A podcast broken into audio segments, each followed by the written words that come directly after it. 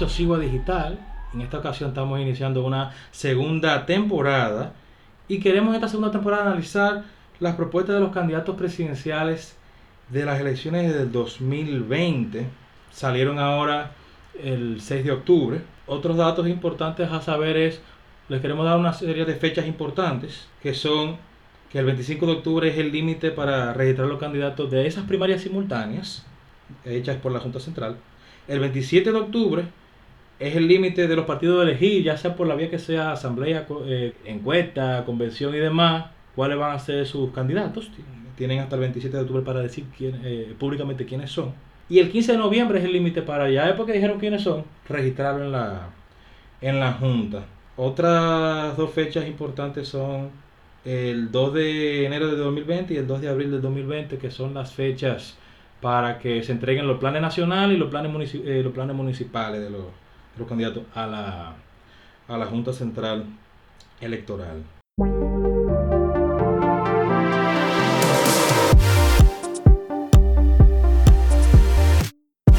Pues en esta segunda temporada lo que queremos hacer, y eh, vamos a comenzar ahora con unos comentarios eh, preliminares de los candidatos que ya, que ya sabemos, que ya, están, eh, que ya están ahí. Y de la manera que lo vamos a hacer, porque queremos hacer esta aclaración, es que todo lo que vamos a tratar de sacar, todo lo que vamos a hacer y todo lo que vamos a hablar, va a ser en base a lo que ellos pongan en sus páginas web, en sus portales. Al momento ninguno de los precandidatos, la gente más eh, va a votar, los que salieron, tienen, tienen sus propuestas publicadas o que por lo menos estén claramente establecidas. Así que por eso estamos hablando que vamos a hacer unos comentarios eh, preliminares con lo que ya está, con lo que se sabe, de lo que quizá también ellos han dicho en algunas entrevistas, de lo que, de lo que ya más o menos todo el mundo conoce, sabe o ha escuchado. Entonces, siguiendo ese caso, Carlos, dime a ver algo de Gonzalo. Primero es que Gonzalo, para los que no saben, él nació en Barahona el 20 de noviembre de 1960. Es un empresario político dominicano. Él está en el PLD del, inicio de los 90. Básicamente, él fue, entra ya a la esfera pública ya para el 2012 como ministro de Obra Pública del presidente Danilo Medina y duró en el cargo hasta, hasta julio de este año, 2019. El lema de Gonzalo es que él es sangre nueva, con experiencia de Estado. Ese es el lema que dice la página de él. Él dice que somos el futuro y la esperanza de la República Dominicana. Somos nuevas ideas, somos siglo XXI. Según lo que dice en su página, él promete continuar la obra histórica de Dino Medina. Ya ahí nos vemos, ya medio contra, contrariado porque tú me dices que tú eres sangre nueva, pero ya me está viendo discursos continuista. Él sigue diciendo que promete llevar República Dominicana al siglo XXI de una vez por todas. Me parece curioso que un, partido político como el PLD, que constantemente tiene un discurso modernista de que es que está llevando el país al siglo XXI, eh, me parece como que esto es un reconocimiento de que eso no se está logrando.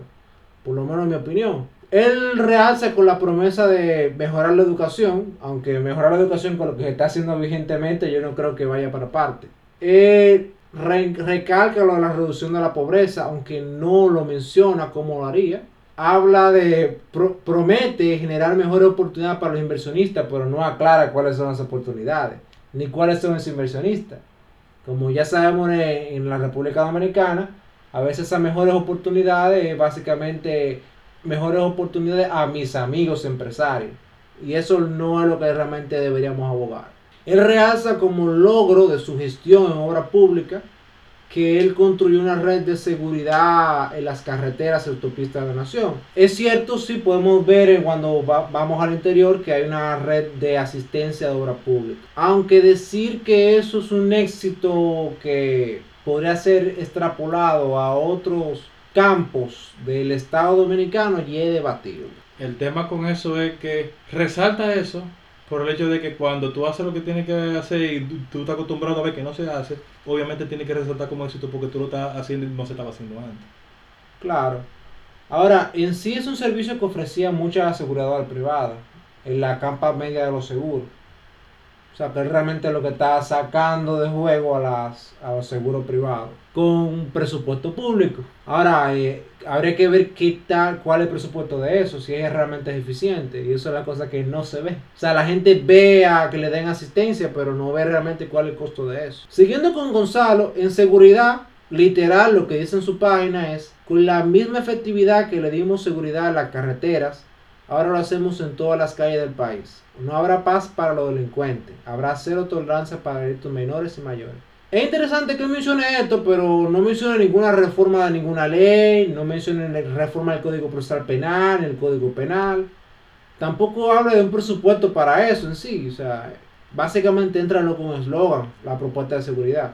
No habrá paz para los delincuentes. Me resulta muy curioso porque entonces está diciendo que su presidente, que lo está apoyando a él, apoya o da paz a los delincuentes. No sé, si tú estás diciendo que tú, que no va a haber, haber paz para los delincuentes, estás afirmando que hay paz para los delincuentes. Que en todo caso debió ser como que continuaremos como que persiguiendo eh, a, los delincuentes, porque si, por lo menos en ese sentido para que le ayude esa línea continuista de perseguir la delincuencia.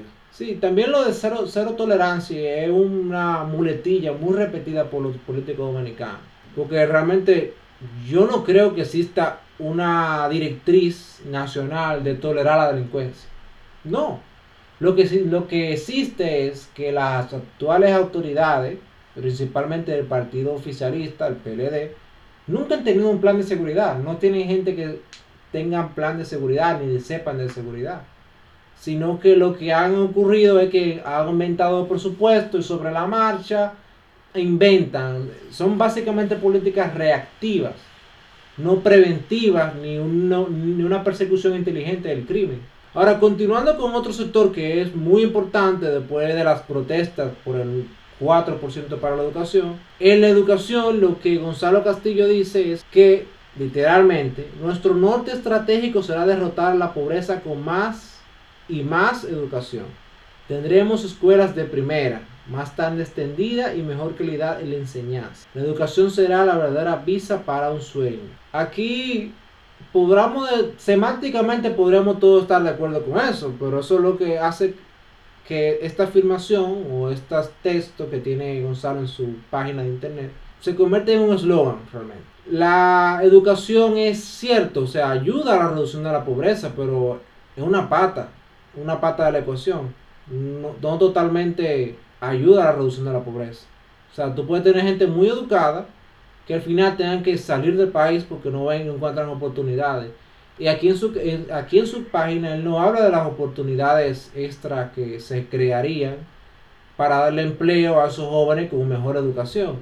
Pero él tampoco explica cómo vamos a tener colegio de primera, escuela de primera.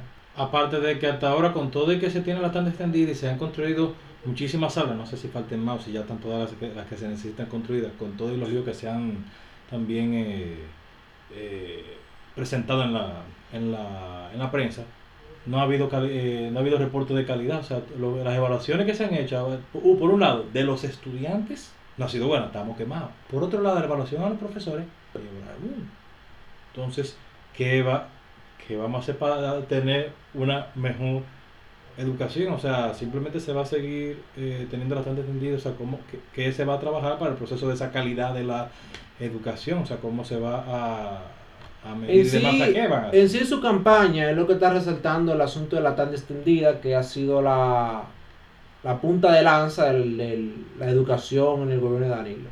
El asunto que la tan extendida, ¿qué es en realidad?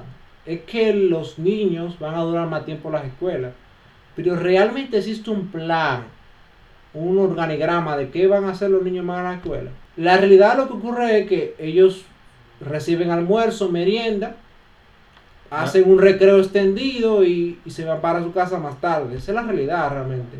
No se ha hecho ninguna cosa adicional para aprovechar ese tiempo extra de los niños en los colegios. Un receso, para los padres y por lo menos tienen la tres caliente eh, eh, ahí. Sí, básicamente se está tomando la educación como una política social, no como una forma de el individuo evolucionar en su aspecto material de vida ni, ni, cognitivo realmente.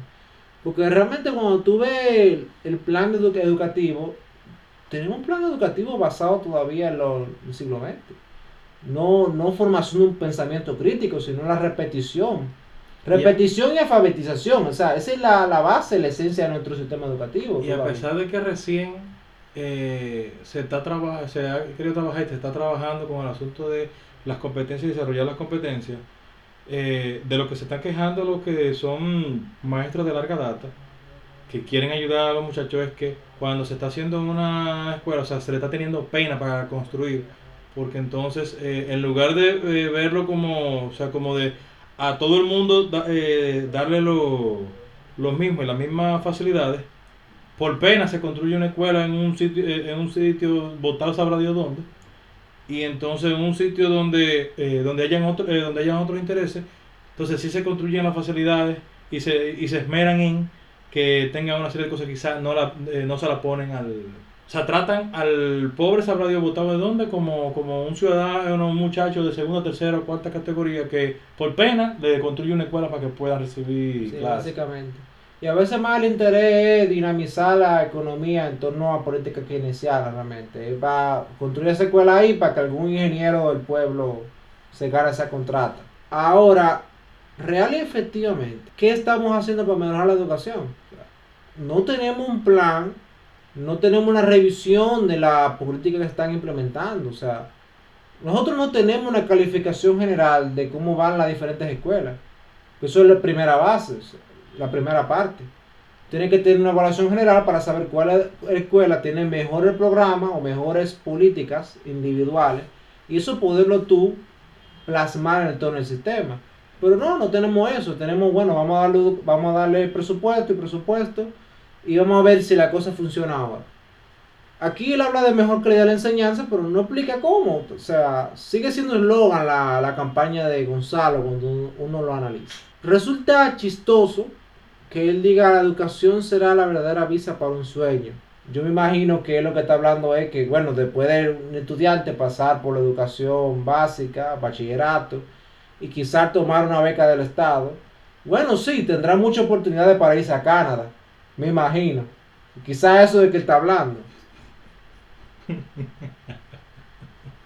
Ahora, en otro, en otro punto, que es una preocupación del dominicano, que es la vivienda.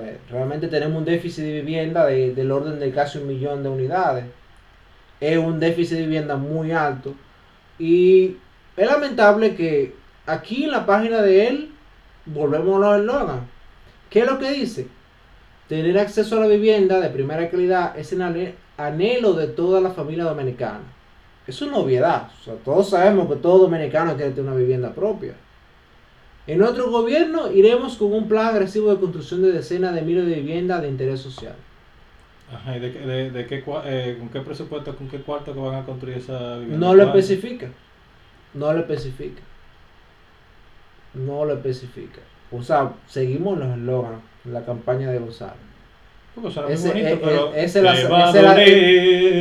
la sangre nueva. Incluso, si asumimos de buena fe que se va a construir miles de viviendas de interés social.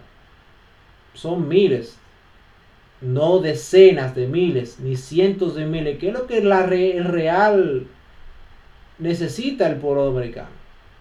O sea, eh, aún asumamos que él haga 10.000 viviendas de interés social, que cumpliría perfectamente lo que dice aquí en la página, se quedaría corto con un déficit de vivienda en República Dominicana que va por el orden de cientos de miles de viviendas, unidades. O sea, que nada más podría alcanzar como el 10%. Sí, o sea, serviría mucho para campaña política de reelección, de que mira, yo di, tanta vivienda a los pobres, pero realmente no, no, no solucionaría el problema, que es lo que uno realmente busca, que los políticos quieran hacer. Ahora, hay otro tema del Gonzalo. Em, que el emprendedurismo, o sea, él asume que él es un empresario y que él podría manejarse mejor con el asunto de las empresas. Aquí en su campaña, él básicamente dice que emprenderemos una gran revolución tecnológica para que la juventud dominicana sea independiente y exitosa. Otra vez no especifica cómo va a hacer esa gran revolución tecnológica. Por lo menos, si nos vamos al campo global, tenemos que ahora estamos en una cuarta revolución industrial aquí no hay ninguna institución que tenga un plan para eso. La robotización y la automatización, ninguna institución está pensando en eso. Todavía tenemos política en torno a las empresas, como que si el Estado le da dádiva y ya arrancan para adelante. Básicamente es un dirigismo, es un dirigismo primigenio realmente. Porque ni siquiera un, un dirigismo de que vamos a desarrollar tal sector y encadenarlo, no, es un dirigismo como que, bueno, vamos a darle un presupuesto para allá, un préstamo blando y vamos a ver si echa para adelante. O sea, ni siquiera te está evaluando la reforma de código laboral, reforma de la de cómo se evalúan la, la tasa impositiva, eh, cómo están cargados fuertemente en impuestos ciertos activos que son necesarios para las empresas tecnológicas desarrollarse. Y otro tema muy, muy, muy chistoso, o sea, queremos una revolución tecnológica sin siquiera haber solucionado un problema que es energía 24/7 a un costo razonable. Sin, o sea, sin luz la computadora no funciona. Sí, o sea, eh, vamos a tener todavía un sector tecnológico desarrollado y entonces con, sirviendo con planta de emergencia. ¿Qué es eso?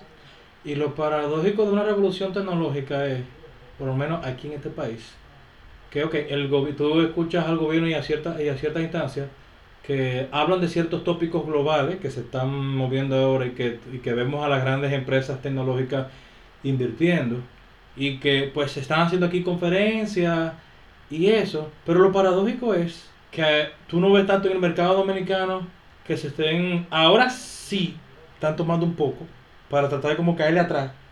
Pero lo paradójico es que fuera de este país, usualmente el mercado innova y el sector público le cae atrás a la innovación del mercado.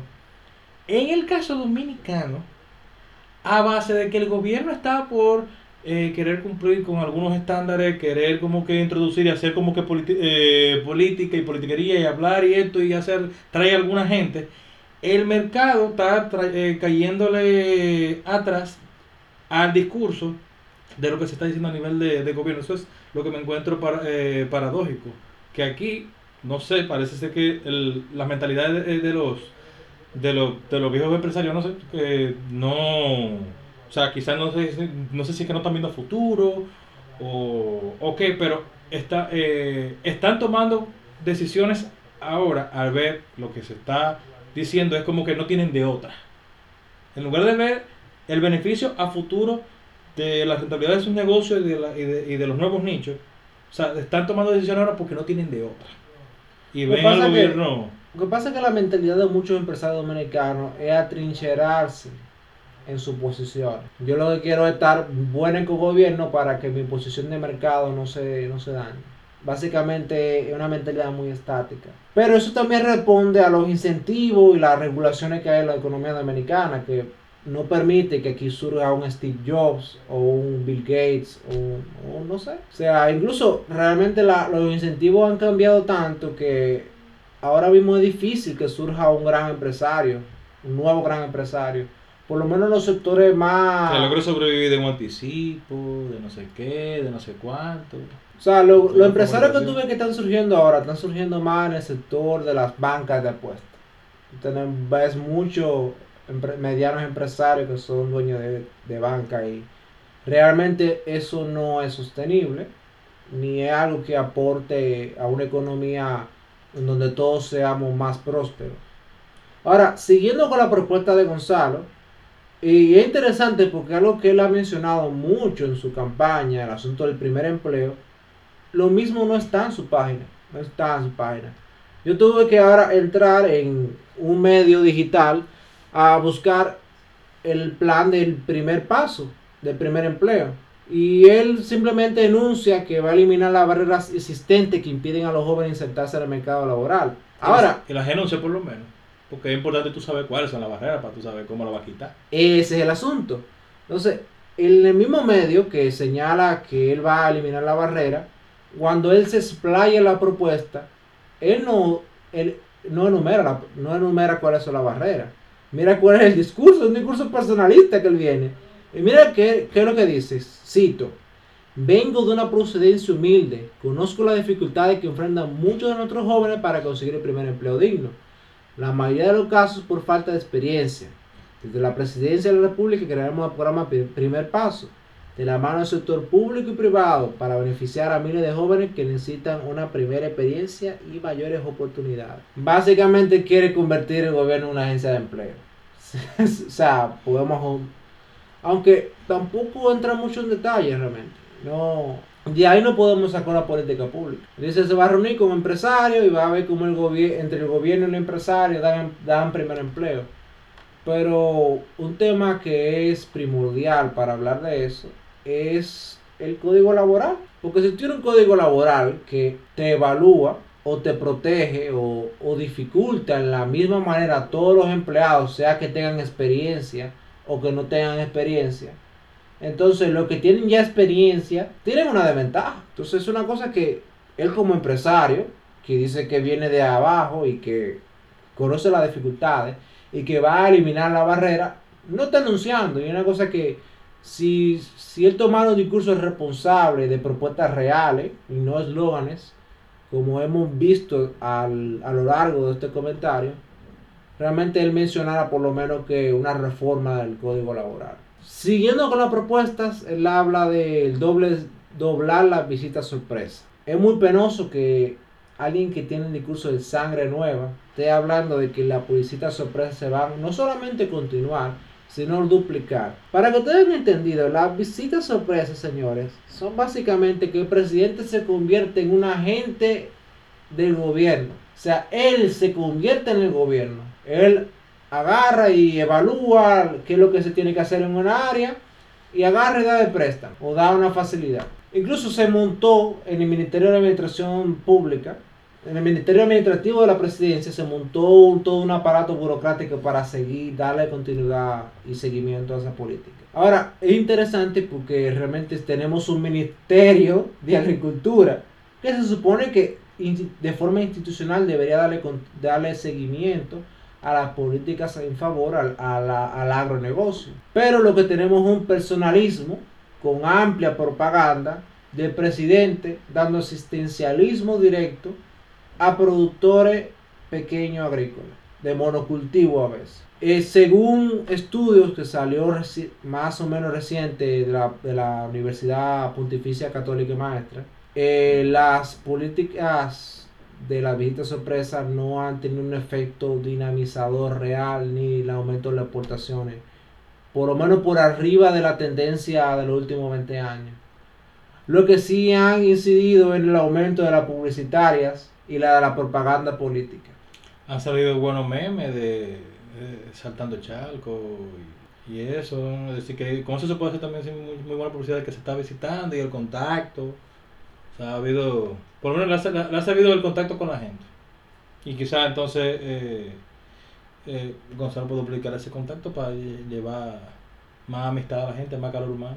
Pues sí. Siguiendo con Gonzalo Castillo, al final podremos concluir que el único objetivo de él, la única propuesta real de él, es algo que él indicó en un discurso que dio recientemente. Debemos garantizar que nuestro partido logre nuevamente una amplia mayoría y siga guiando el futuro político de los dominicanos y dominicanas.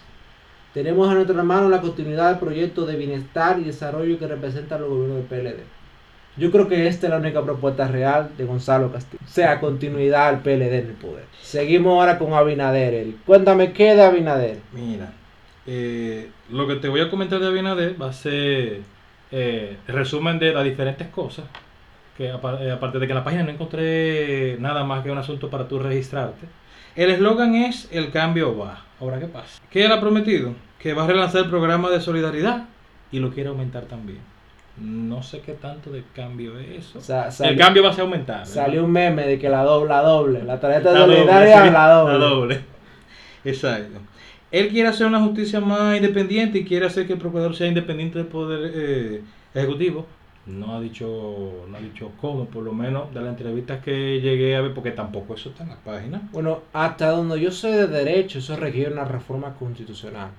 Necesariamente hay que reformar la constitución, sí. o, eh, sí o sí, ver qué aspecto quisiera eh, cambiar de la justicia, porque aparte de la reforma de la constitución hay que también cambiar otra, otra ley de lo que, de lo que incide en todo el poder eh, judicial.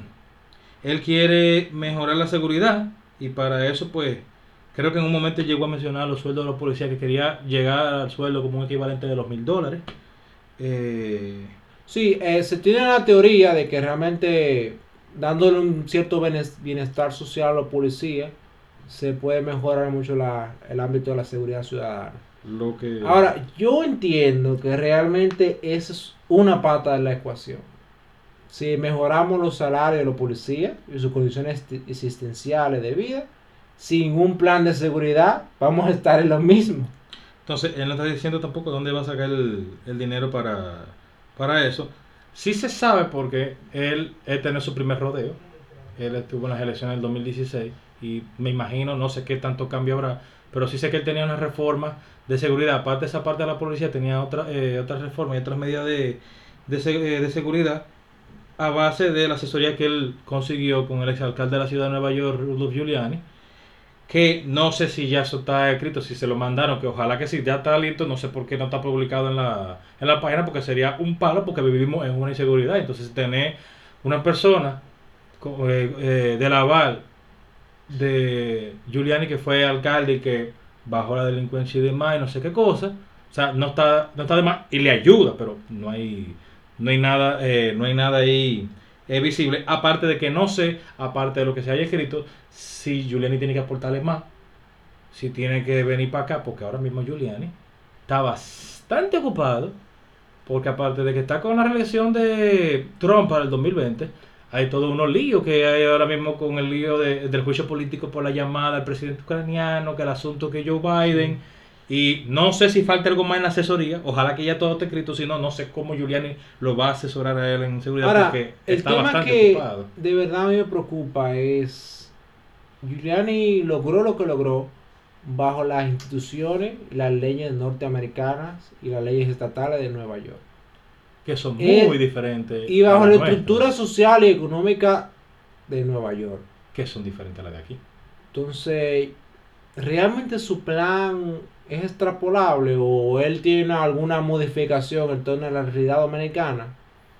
Es una duda que es válida y habría que ver sobre la marcha porque realmente el plan no es público.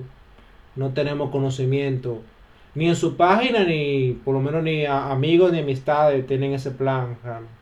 Y la cherry para la batida, para el pastel, es que recientemente él dijo que eh, no descarta una alianza con Leonel Fernández.